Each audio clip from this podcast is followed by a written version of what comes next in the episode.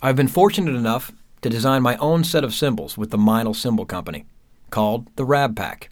The setup includes the Safari Ride, the Safari Crash, the Safari Hats, and the Drumbals. In the following examples, we'll be listening to how these cymbals can help me achieve the sounds I'm looking for when playing futuristic music.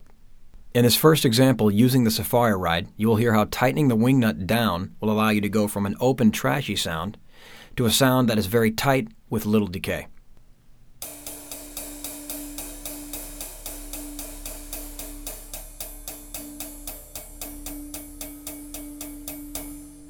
The second example, I will start from a tight tension and decrease the tension by loosening the wing nut, which will create an open, trashy effect.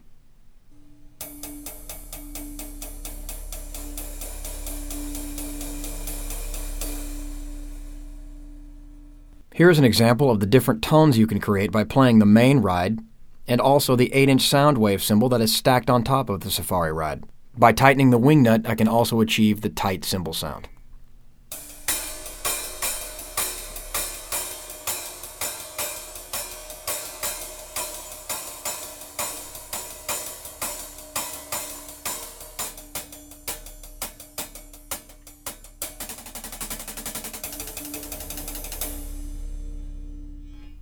The Safari Crash is also composed of two cymbals.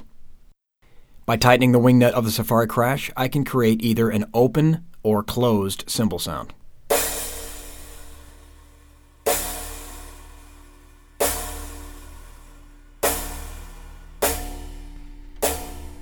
For a different sound, I will use my Meinl hand hammered, one of a kind 18 inch flat ride.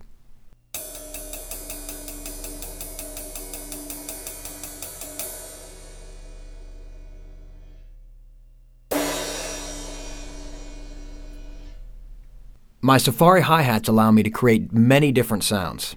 First, let's check out the hi-hats played standard, both open and closed.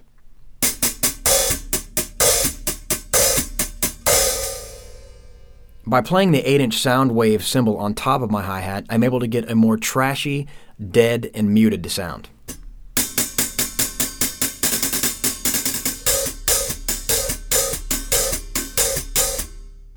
There are six sets of tambourines riveted on the bottom hi-hat cymbal.